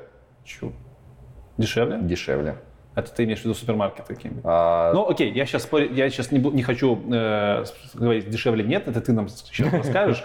Я подвожу к тому, что э, просчитывал ли ты, сколько у тебя в сухом остатке будет оставаться от твоей ЗП и стоит ли ехать? Ну, знаешь, бывает такое, что вроде там тебе 5 косарей предлагают с какой-нибудь условной Германии, мгм. но ты понимаешь, что по уровню жизни за 5 косарей ты будешь жить хуже, чем за свою зарплату вот здесь. Ты на это обращал внимание? Да, Что конечно. ты просчитывал? Как ты просчитывал? Что включал в стоимости? Налоги, еще что-то, еду? Налоги вычисляются автоматически, так что я их даже не считал. А, смотри. Тебе зарплату после налогов предложили или как? а, да, та- ну я сам вычета. ска- сказал, сколько. Что То есть после вычета мне нужно вот столько. Да, да. Вот и мне под это как раз-таки подогнали, чтобы с налогами было. Смотри, в чем суть. А, Самая большая, самая дорогая статья расхода – это жилье. Ты покупаешь жилье, и тебе как бы норм. Ну, не покупаешь, арендуешь Арендуешь. жилье. А при, всем эт- при всем этом все равно получается так, что, ну, если сравнивать с Украиной, то в Украине дешевле бы мне было. По жилью. Да. Вот. Но там, соответственно, все-таки за счет того, что дешевле продукты, за счет того, что там а, будет проездной, опять-таки, а, Как ты узнал, что там продукты дешевле? Вот меня просто немножко бомбануло. Я в Европах катался. Ну, если в каких-то супермаркетах закупаться, возможно, это будет... ну, оно будет дешевле. А То есть- откуда сам узнал, я, а, есть сайты, где можно посмотреть цены. И, соответственно, если перевести это в рубли, посчитать, то получается дешевле. Окей. То есть сам я там еще не был непосредственно. Ну как, я был в Чехии до этого. И продукты, вот я был два или три года назад, ну просто как турист. А, и продукты там действительно были недорогие. То есть даже дешевле, чем в России. И Ну, при том они там, ну, выше качества при, э, при этом. То есть, получается, продукты столько же, за налоги ты не паришься, аренда квартиры ты знаешь сколько. Да. А всяческие коммуналки, это входит А. обычно в аренду? Да, там идет, там очень интересная система расчета, которая непривычная для нас. То есть ты каждый месяц платишь одинаковую сумму за коммуналку, независимо от того, сколько ты потратил. А потом в конце года, А да? потом один раз в течение года тебе либо возмещают э, то, что ты Понятно. переплатил, либо ты доплачиваешь э, больше. И вот большинство объявлений там прям явно прописано то, что аренда столько, залог столько, э, коммуналка столько. Кстати, залог обязательно? А, да. Какой обычно? Два. Две, Два месяца, да? не- да, два месяца залога. А, если сдаешь через, аренда, через риэлторскую компанию еще один залог и платишь за первый месяц. То есть четыре... э, Один залог уходит аренда, а, а, этому риэлтор, риэлтору, я так понимаю. Смотри, опять-таки по-разному. Один залог риэлтору, два залога хозяину, плюс оплата первого месяца. Но эти два залога хозяин тебе в конце отдает. правильно? Да, да. А риэлтор не отдает? Если все, риэлтор не отдает. Поэтому а, я буду пробовать как раз-таки без риэлтора, это можно самому. Главное, чтобы договор нормальный был. А, плюс есть некоторые объявления, где готовы за один залог сделать. Мгм. Вот. Так что... Ну, прикольно, у нас эта практика еще не так распространена, то есть найти объявление без залога сейчас у нас там проще, чем с залогом. Да? Да. Прикольно. Ну, я ни разу с залогом не снимал квартиру. Не, а там обязательно. Я ни одного объявления э, без залога не видел. Может, просто я бабушатники снимал. Просто я сейчас вспомнил, вот в последней моей квартире, в которой еще живу, она такая с нормальным ремонтом, я там все-таки оставлял залог, но там ситуация забавная была, у меня не было бабок с собой, и там кварти- за квартиру я условно платил N, а за залог мне нужно было заплатить столько же, а я говорю, у меня только 50 баксов есть сегодня, там, типа, давайте завтра там отдам вам. Она такая хозяйка, типа, ладно, давай 50 баксов. 50 баксов это сколько, в 6 раз меньше или больше. Ну, прикольно. Да. А, И важно, чтобы еще не кинули. То есть меня умудрились как бы опрокинуть, э, когда я а, в Украине э, а- арендовал квартиру. Как, как что это значит кинули? А, Типа, я приезжай. пришел на квартиру, договорился с хозяйкой, что все хорошо, типа я сниму эту квартиру, деньги принесу вечером. Подписали договор, я отдал деньги э, этому риэлтору, в Украине я через риэлтора оформлял. А, и, все, то есть вечером принесу деньги. В результате за то время, пока я был на работе, она умудрилась сдать эту квартиру другому человеку. То есть вот с этим тоже. э, Потом, ну, основная проблема была в том, что я не успел сдать залог, потому что деньги у меня были на карточке, а снять я их не мог а, сразу. Там ограничения по банку, мне пришлось непосредственно там стучаться, заблокировали карточку, потому что ну, резко начал чувак снимать деньги в другой стране. А, Банк типа заблокировал. Я там созванивался, сказал, все, я вам заплачу, без проблем, мы договорились, я сниму у вас эту квартиру. Да, да, все хорошо. В результате к вечеру начались всякие там сказочки, ой, там, извините, мне ко мне родственники внезапно приезжают. И потом сказали, все, иди ты в жопу, ничего не знаю, квартиру я тебе не сдам. Так, подъезжая к концу с релокейтом, уже много чего рассказали Да. полезного. Э, Скажи, пожалуйста, что для тебя самое сложное было вот сейчас в процессе переезда в Чехию? В процессе Ну, может, и в пере- Украину тоже. Ну да. А, В процессе переезда самое сложное это решиться просто. А, И не все готовы на это, и не всем это действительно может зайти. То есть люди думают, что там классно так вот перееду, но ты оказываешься совершенно в незнакомой обстановке, ты никого не знаешь, язык вокруг новый, при том, что даже вот а, в Украине, несмотря на то, что а, русский понимают все, сто процентов. Я никого не встречал, чтобы там, допустим, не понимали русский, но отвечают часто на украинском. То есть есть вот такая особенность, и тебе нужно как-то, несмотря на то, что даже языки похожи, все равно э, немного непривычно. Ты не все понимаешь не с первого раза, и это ощущается ну, не очень комфортно. А когда ты приедешь в Чехию, где русский практически не знают, и английский знают тоже далеко не все, а ну, на чешском все говорят, и это прям немножко внушает такой перманентный страх. Вот. Совершенно новые люди, ты никого не знаешь, тем более есть люди, которые релацируются с семьями, я релацируюсь один. То есть э, новое место, что, как, где, почему, э, совершенно непонятно. И вполне возможно, что кому-то может не понравиться обстановка, то есть, опять-таки, совершенно разные менталитеты в разных странах, все везде по-разному. А особенно вот в той же Чехии, там по-другому, то есть мыслят по-другому, скажем так, э, обстановка там вообще другая. Поэтому главное понять, оценить за и против, и тогда уже думать э, о том, что переезжать или нет. Как родные отнеслись к твоему переезду? А, Отец не в восторге, допустим. Мама, наоборот, у меня... А почему молодец, отец не в восторге? Потому что он много телевизора смотрит. То есть зомбоящик, все такое. То есть он не очень хорошо ко всему этому относится. Но он сказал, твоя жизнь, делай, что хочешь. Вот. А в остальном в семье как бы положительно. Какие у тебя планы в дальнейшем? Вот ты переедешь в Чехию, что дальше? Думал?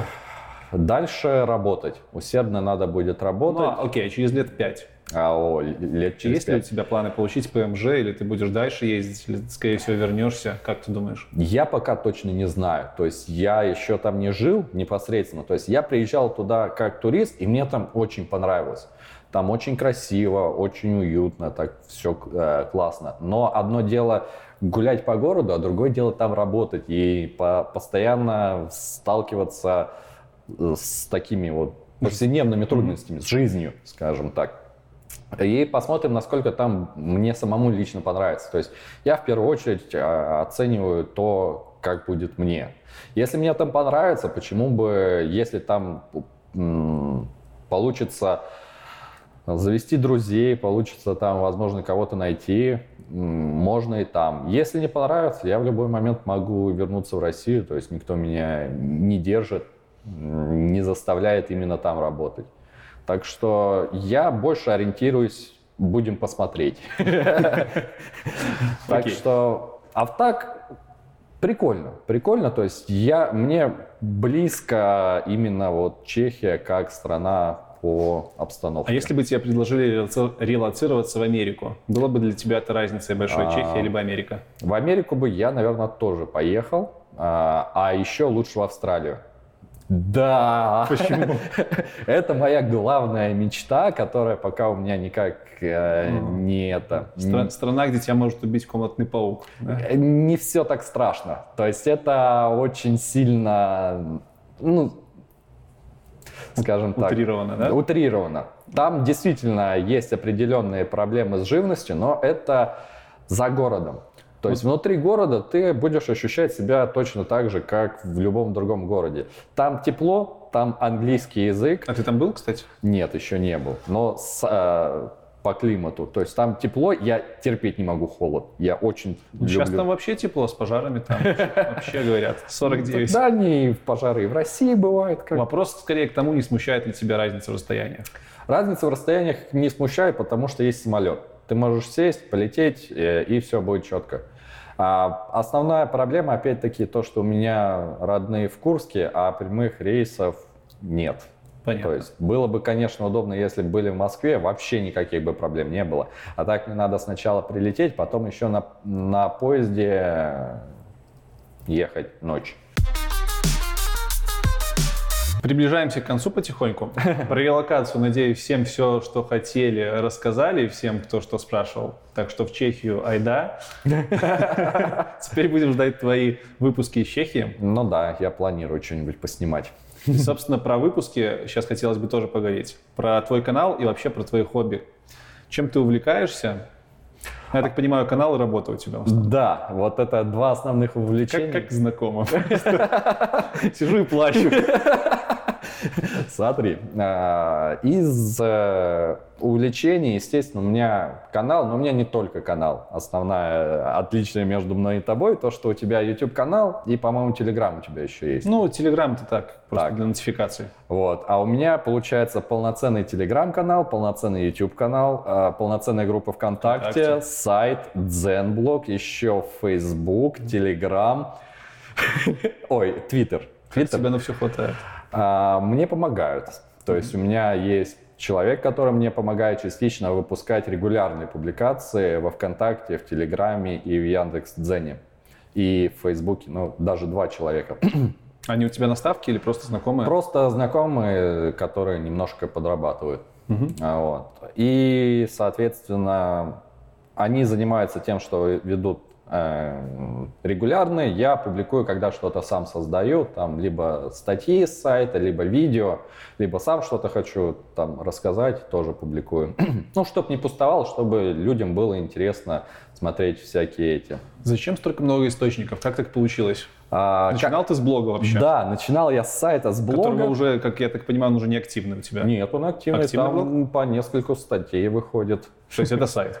Да, это Я сайт. просто не посещал. Я по Ютубу знаю больше. Вот. А, Изначально был сайт, где публиковал материалы, статьи, которые сам изучал. Потом я начал думать, что а почему только сайт, давай еще группу ВКонтакте заведу, просто для нотификации, как ты и это говорил, и чтобы собирать людей, просто чтобы Подписки на канал, ну вот это добавление в избранное, это согласись, сейчас с этим уже мало кто пользуется, а во ВКонтакте, либо в другой социальной сети ты можешь просто оповестить людей о том, что у тебя что-то вышло, они что об этом хотя бы просто узнают. Вот поэтому я завел группу ВКонтакте.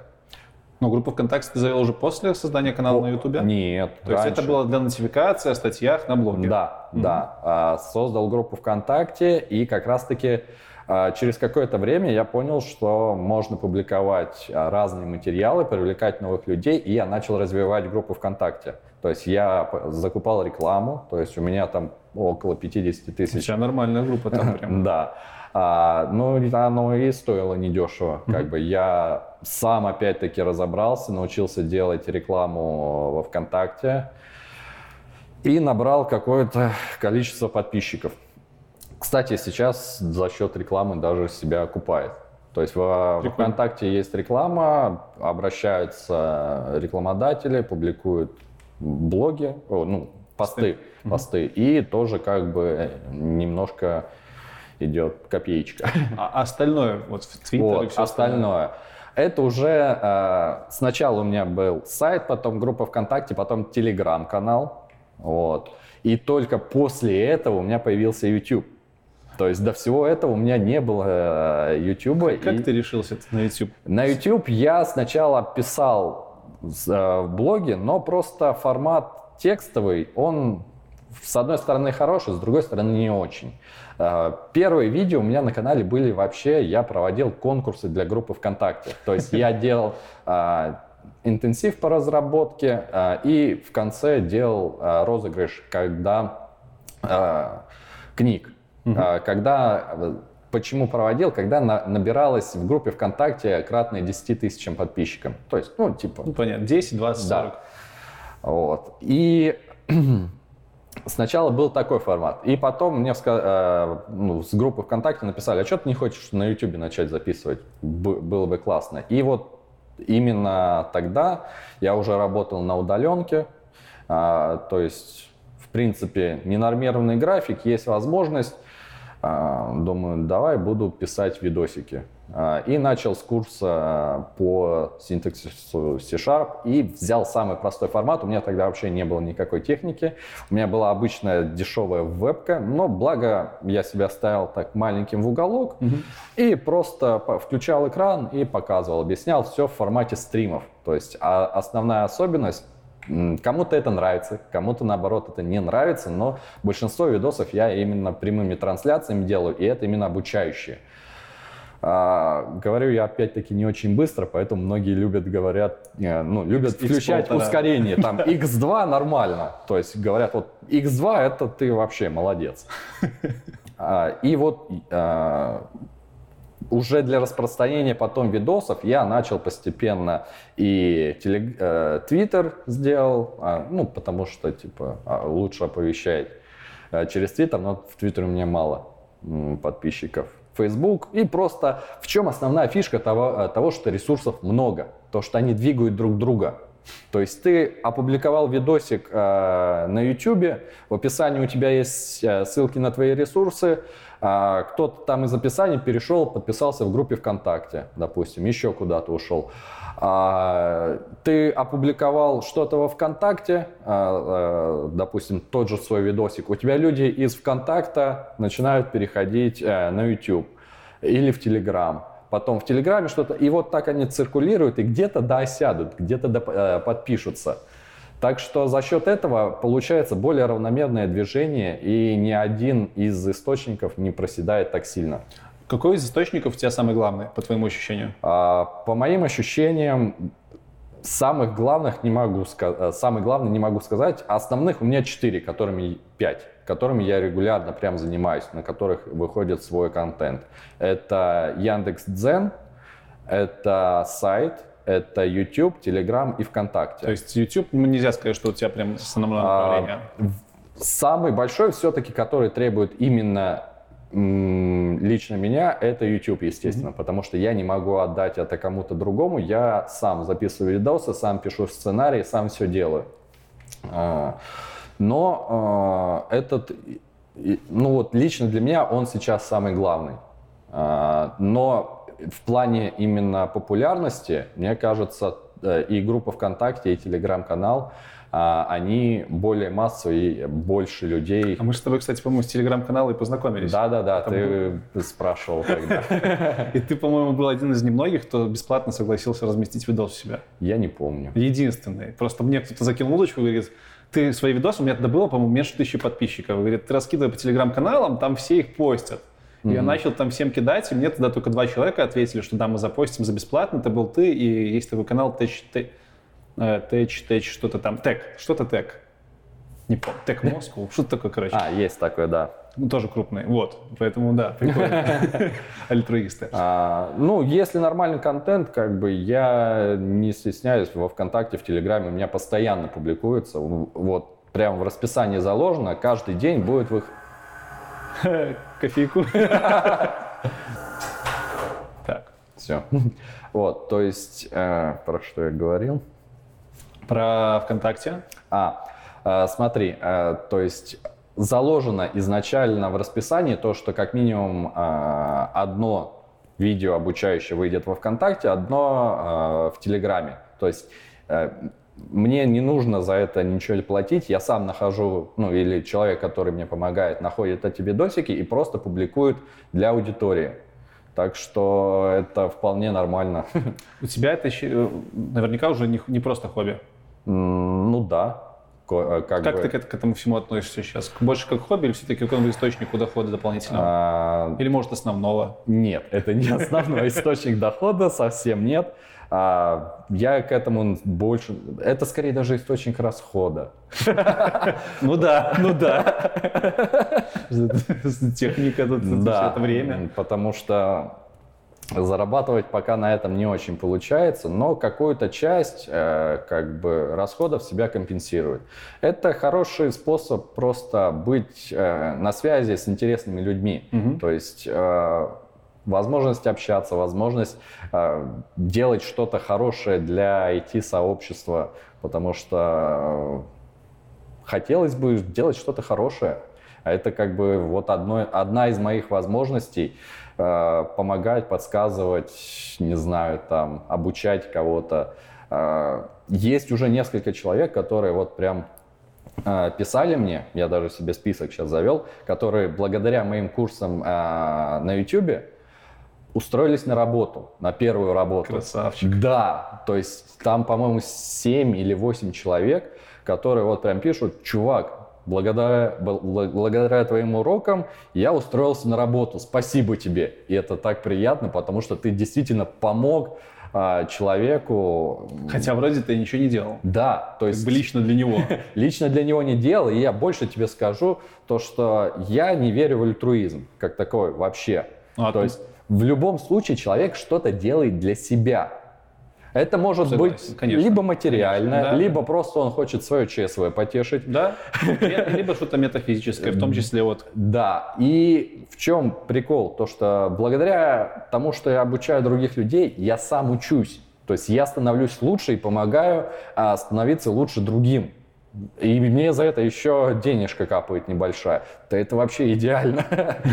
Если бы еще было побольше, было бы вообще идеально. Зачем вообще работать, когда ты можешь помогать людям, сам становиться лучше и при этом получать Ну, еще хорошие еще деньги. впереди. Знаешь, тут главное, чтобы за, за тобой что-то стояло. То есть я вот вижу в тебе специалиста, который уже нехилый такой путь прошел. И то есть тебе довериться, э, ну это не зашкварно, это нормально. У тебя есть опыт, которым можно поделиться. Если ты вдруг когда-то уйдешь только на YouTube, например, или ВКонтакте, или только на менторство, это будет вполне оправданно. Но сейчас есть много ребят, которые просто там, не зная жизни, скажем так, не попробовав, мне кажется, это мое часовое мнение, они сразу идут на YouTube, думая, что здесь сразу можно зарабатывать и учат непонятно чему. А, Возможно, есть такое, но в целом Это сейчас не про IT было. У нас тут все норм. В нашем сообществе все хорошо. а, в целом есть такой парадокс, то что должен ли специалист уметь а, что-то делать, если он хочет обучать. Потому что все-таки обучение и а, непосредственно практика – это разные вещи. Далеко не факт, что хороший специалист будет хорошим учителем. Конечно. Так что я себя не считаю очень хорошим преподавателем. Я больше все-таки специалист. Вот мне программировать проще. Прикладного плана. Да, для меня сначала вообще было очень тяжело работать с камерой. Я до сих пор терпеть не могу записывать видосики не в прямом эфире. У меня не выходит вообще, я не умею разговаривать с камерой. Когда я говорю с камерой, но вижу в чате реакцию людей, когда пишут вот во время прямых трансляций, мне намного комфортнее. Я просто разговариваю, просто вот как с тобой, только представляю там, что другой человек. Но когда я пытаюсь записать просто видео, я начинаю переделать 100-500 раз какие-нибудь дубли, неправильно сказал, запнулся, давай заново. У меня вообще это не выходит. И в целом э, это немножко разное обучение и непосредственно разработка. Так что, может быть, учитель теоретически, я, правда, таких пока не встречал, но теоретически возможно, что может человек, который очень классно может обучать, но при этом как сам а, разработчик он не очень, допустим, но он хороший учитель. А, Такое возможно, но я не встречал. Мы с тобой до интервью затронули тему того, что некоторые поговаривают, мол, все программисты сейчас валят на YouTube. Есть такие комментаторы? Есть такие, да. Что ты можешь сказать по этому Я поводу? могу сказать очень просто, то что нас человек 100, наверное. Кто эти все? 100 человек, которые устроились э, на YouTube, что-то э, выпускают, снимают видосики, и остальные 300 тысяч, по-моему, в СНГ. Да. И, э, примерно разработчиков. Как бы 100 человек и 300 тысяч это точно не все. Нас Очень трезво, очень трезво. Просто я тоже такой задумался, мол, ну, действительно, есть комментаторы, которые говорят, там, о, по- по- понабежало тут. Ну, come on, ребят, нас не так уж и много. Нас не так уж и и много, и, ну, я уже говорил, это полезно для нас самих. А знаешь, что еще говорят мне частенько? Что вот ты занимаешься зря этим всем, потому что ты себе конкурентов готовишь. А, Как ты думаешь? Вполне возможно. То а есть, это плохо или хорошо? Это неплохо. Выше конкуренция, лучше качество. То есть, э, когда, когда ты делаешь что-то для сообщества, ты улучшаешь само сообщество, ты сам становишься лучше. И мне хотелось бы все-таки в будущем жить в мире, где э, дела будут обстоять лучше. Поэтому я всячески стараюсь что-то для этого делать. А конкуренты, ну, елки-палки, всегда будут конкуренты. И в целом, как IT таковое, вот сейчас оно, конечно, на коне, но рано или поздно каждый там школьник будет обязан уметь э, запрограммировать там что-то свое. Это сейчас, потому что IT-специалистов э, мало, а требования очень высокие. Сейчас вот так, такой диссонанс сложился. А в будущем это станет, мне кажется, обычной инженерной профессией, которая будет наравне со всеми остальными. Как сказал Стив Джобс, по-моему, то, что программирование — это грамматика современного мира. То есть, если ты не хочешь, э, если ты хочешь быть грамотным, тебе надо знать программирование. Но я не уверен, что это сказал Джобс. Этот, Стэтхэм. А как обычные цитатники во ВКонтакте там приписывают всем подряд. Стоит ли нам ждать э, окончания курса по Рихтеру? А стоит, он потихоньку продвигается, очень медленно, правда, но он продвигается. Сейчас э, мы на 11 главе, по-моему. Это из скольки там всего? Три- 31. тридцатник, да? Да. Если кто не знает, у Вадима единственного, наверное, вообще на Ютубе есть курс по Рихтеру. Рихтер это вот шарписты должны знать. Наше, да. наше все. Библия программиста, дотнетчика. А, Обязательно буду заканчивать. Сейчас еще вот до Нового года, а, на, как обещал, у меня выйдет сокращенный курс по C-Sharp. А, Почему? Потому что это на Патреоне у меня была цель, и как раз-таки сейчас э, на- набралось достаточное количество подписчиков, и там было обещание, что я выпущу сокращенный курс по C-Sharp. И вот с Нового года начнут выходить видео параллельно еще, то есть мне дополнительно накинется работка. Вот, и по э, релокейту тоже. То есть... э, Будешь что-то записывать, да? Да, буду записывать видео, так что сейчас на канале будет еще больше, и я не знаю, видимо, спать я Вот, вот у меня тоже вопрос. Ты не впадал в такую, в крысиные бега с каналом и со всем этим? Э, Это очень тяжко, на самом деле. Особенно это было тяжко, когда на удаленке был. Сейчас как бы а, в любом случае какие-то новые эмоции, новые места, а, это прям мотивирует немного. Но сам по себе я жуткий прокрастинатор. Вот. Бла- Благо еще помогает помогла для меня очень сильная книга Максима Дорофеева, которая был у тебя. Я слушал его аудиокнигу, правда, ну, вот, и мне она очень понравилась. Ждайские Я- техники, да? Да, да, да, да. И я ее прям очень всем советую, потому что это реальная книга, которая дает практические советы. Я очень много слушаю аудиокниг, а, потому что хожу пешком.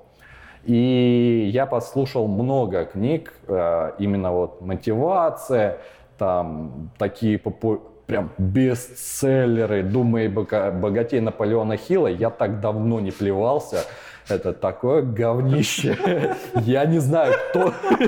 Это будет первая книжка, которая не появится в рекомендациях по выпуску. То есть это вообще ни в коем случае нельзя читать. Там вся книга заключается в том, поставь цель, двигайся к ней. Все. И это типа считается бестселлер, который там мега популярен, и ее все рекомендуют. Я вообще не понимаю, зачем это. А как раз-таки у Максима Дорофеева там намного более правильный подход. Он дает конкретные техники, конкретные советы и что как делать. Мне очень понравилась его система за- вот, по задачам, как он говорит, я ей пользуюсь активно. А, Я тоже, кстати, себе завел списочек, тоже да, да. колоночки. Вот. э, По, ну, пример по этому, про обезьянку тоже хороший у него. Ну, Ну, это- хотя не- это не его, да, Не это его авторство, но, да, я у него услышал про эту систему, потом нашел э, видосик на э, Теди самого автора, который придумал эту штуку, мне вот тоже вдохновил. Так, у нас с тобой последняя часть, быстренький блиц. Да, давай. Несколько вопросов, на которые ты можешь отвечать как угодно длинно, но они будут недолгие. Мгм. Старайся их не пропускать, тут особо каверзных сегодня у меня к тебе вопросов нет. Ну Ты хорошо. парень хороший, у тебя темного прошлого не наблюдалось. Вот. Как-то так, поехали. Давай. Э, Что тебя за тату на руке, для чего ты его набил? А, Вообще, это татуировка из сериала. Папа, покажу. вот так вот. Не знаю, Ага. попадет. Вот. Это змей, глотаю. А, э, он? Ураборос. Ураборос. Ураборос, э, притом дракон Ураборос из сериала «Видоизмененный углерод». Я его даже смотрел. Alternate Carbon. э, вот как раз-таки у главного персонажа, у Такеши Коуча, вот точно такая же татуировка, только, по-моему, вот этой штуки нету. А что это за значок? А это логотип сам э, этого сериала. Подожди, то есть ты набил татуху из-за сериала? А, да, мне очень он понравился. ну и сама картинка просто. Я не просто для красоты У решил. тебя есть еще татухи? Нет, Будешь только еще это. бить? А, думал, но пока не собираюсь. Окей, хорошо. Вот. А так татуха просто для красоты. То есть я не вкладывал какого-то прям супер скрытого смысла. А, Давно еще с детства хотел себе татуировку и просто понравилось. Решил сделать так же. Окей, принято. А Сколько платят в Чехии разработчикам? А, По-разному, опять-таки. Е- Минималка, насколько я знаю, в Чехии около 30 тысяч крон. Это, так, посчитать бы, сколько это в баксах. А, Где-то штука, по-моему. Вот. Но и это вам вполне может хватить на- а, для комфортной жизни. Вот. Квартиру снять штука. А, но это если ты будешь прям а, в Праге, в центре. А, ну, в Праге. То есть э, за, за пределами Праги там цены значительно ниже. Я находил, что можно купить а, квартиру, двушку за 10 штук баксов. Окей. Нормально. Купить именно, не снять. Но она, правда, далековато. Сильно далеко. Но, однако, вот. И а, опять-таки, чаще всего, ну, за штуку это прям хорошая однушка. Хорошая однушка с мебелью. Можно на- найти дешевле. Так, давай обратно к зарплатам. Да, а, к зарплатам. А, Штука это где-то примерно минимум. В среднем, если у тебя будет тысяч пять баксов, ты будешь себя хорошо чувствовать. У тебя есть тысяч пять баксов? А пока нет. Окей, принято. А, Ты свой опыт успел поработать, наверное, с несколькими языками, как минимум в университете. Да, в универе я очень много всего учил. Лист, пролог. Вот, пожалуйста, топ-3, по твоему мнению, самых противных языков. Противных. Интересненько. И почему? А, Топ-1 JavaScript. Терпеть его не могу. И тут меня такие как Э, Это, это нормальный, нормальная токсичность, как я называю. Она должна. А, терпеть его не могу. А, Он меня бесит, но я с ним постоянно работаю. То есть а, без него никак. А почему ты его не можешь терпеть? Мне не нравится его формат. Он слишком...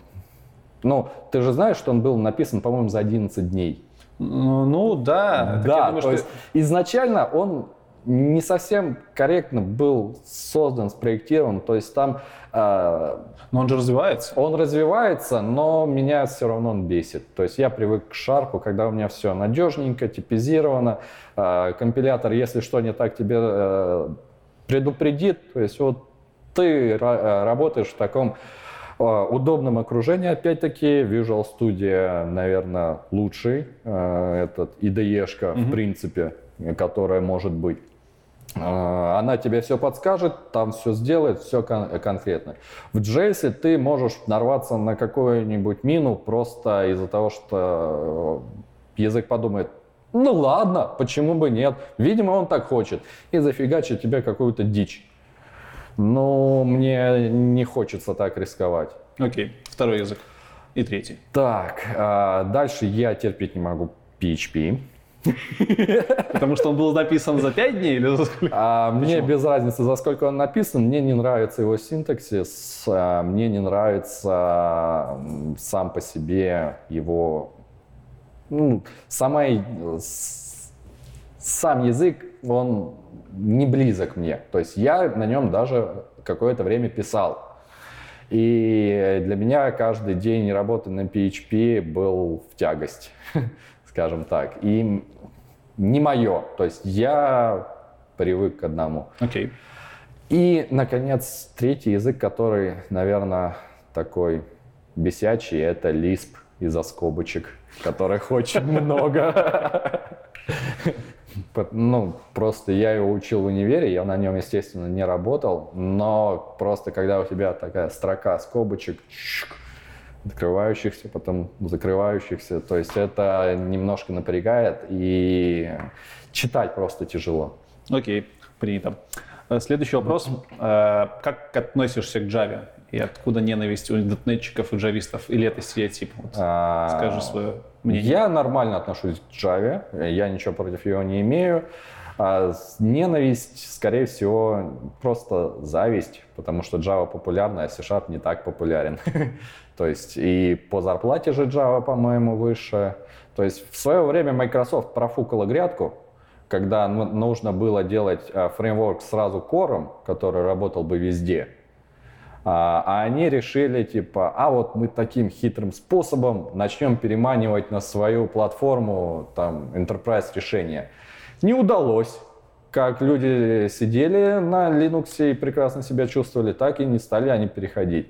И если бы в свое время а, .NET Framework а, поступил бы иначе и стал бы кроссплатформенным изначально, мне кажется, бы Java было вполне реально в тот момент реально задушить полностью.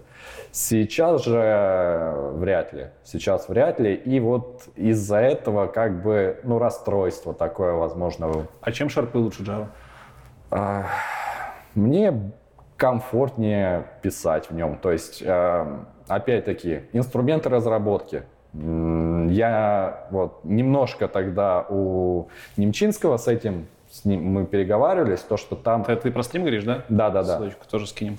А, Вот. А, Он сказал то, что там есть коробочная бесплатная версия IDE а, для а, этой У нас тоже есть. нет, смотри, для Java э, коробочная версия IDE бесплатная, она позволяет только консольки разрабатывать. А за остальное, типа, нужно платить. Естественно, можно там похимичить, взломать, но суть в том, что а, там надо платить бабки. Здесь у тебя есть коробочная э, комьюнити-версия. Не, ну у них там тоже есть IDE-шки. Это он говорил, наверное, про идею, вот эту их Да, IDE-шку. да, да, да, да. Но хочется же э, хороший инструмент. Почему ты удобный. не свалил на Java? Ты говоришь, там зарплата больше. А. Ты говоришь, завидуем мы ей. А, потому что мне не мне очень нравится вот IDE-шка. Я очень люблю Visual Studio. Мне очень нравится э, сама вот эта универсальность шарпа. То, что можно разрабатывать вообще все, что На угодно. Java можно разрабатывать вообще в квадрате. Все что угодно. А, с чего Ну, это? только микроконтроллеры, микроволновки, А ты чайники. думаешь, на .NET нет? А, ну, Окей, в последнее время как бы тоже можно. Да, да, да.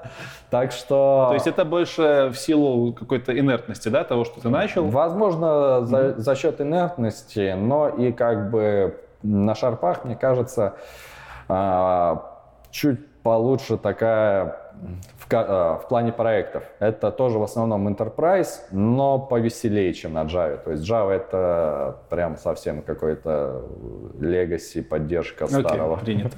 Единственное, я тут добавлю, что вот э, мне кажется, что все-таки зарплаты у нас одинаковые. Но это сугубо Ну а ты посмотри по, по рейтингам. Ну, у нас вроде как плюс-минус одно и то же.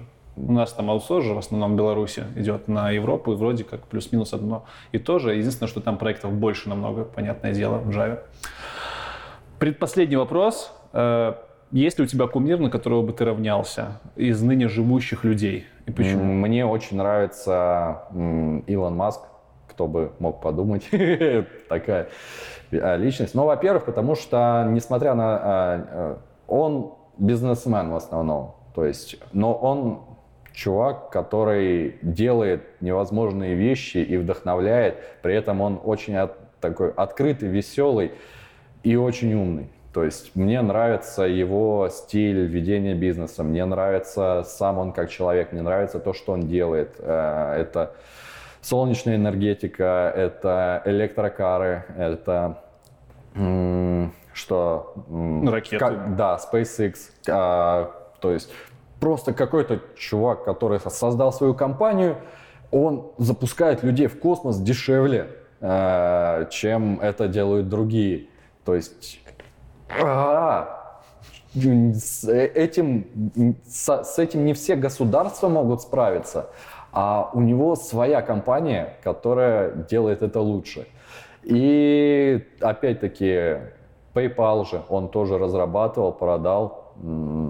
Отличная платежная система, то есть молодец. Мне нравится. И при этом он остается очень популярной медийной личностью. То есть это не просто чувак, который там сидит э, в своем мире, а он очень известен и харизматичен. Окей, принято. Последний вопрос. Как рассчитать объем цилиндра? Серьезно. Да. У меня всегда такие последние вопросы. Цилиндр – это, получается, площадь круга, умноженная на высоту, то есть π r квадрат на h. Красавчик. На этом у нас все. Нет. Подарок. Нет, ах ты, ну ты, ты, ты, что ты торопишь события? Я хотел сказать сначала спасибо тебе за то, А. что доехал. Все-таки специально через Беларусь приезжал. Да. Вадим и зашел к нам на шоу. На шоу. Да. Ко мне в гости приехал, короче. И приехал ты с подарком, ты говоришь. Не совсем. Рассказывай. А, Короче, а, есть такая идея сделать для вас подарок именно из Чехии, но так как я сам еще не был в Чехии, Не доехал. не доехал, да, по пути, то подарить непосредственно вам я не смогу. Но а, давайте так, напишите в комментариях у Лекса о том, какую страну вы считаете лучше всего для жизни и почему, куда бы вы хотели переехать жить. Или, возможно, почему ваша страна, в которой вы сейчас живете, является лучше всего для жизни. Я напишу про Беларусь. Вот. И как раз-таки потом выберем победителя, а, и я отправлю какой-нибудь именно фирменный подарок из Чехии, О, который вам шикарно. понравится. Шикарненько. В общем, история понятна. Под хэштегом конкурс, как обычно, в комментариях пишем про самую крутую страну для жизни. И Вадим вышлет вам что-то интересное из Чехии. Да. Вот. Стикерочки я тебе тоже дам, тоже вышлешь ребяткам, чтобы они там помнили. Да, вышли. Да, а на этом уже точно все. Все. Всем спасибо. Обязательно подпишитесь на канал Вадима, не только в Ютубе, но можно и везде, там, ВКонтакте, везде все эти ссылки будут. Обязательно подпишитесь на мой канал, если вы еще этого не сделали. Обязательно заходите в телеграм-группу, чтобы узнавать о новых выпусках первыми. Заходите к нам на Дискорд, там уже более чем полторы тысячи, все айтишники, все общаются. Подписывайтесь на мою инсту, там вы увидите фотки и меня, и, и Вадима, и нас вместе. В общем, всякие личные штуки. Ну, в рамках разговора. Короче, ребятки, всем спасибо, э, все крутые, всем пока. Пока. Все? Давай.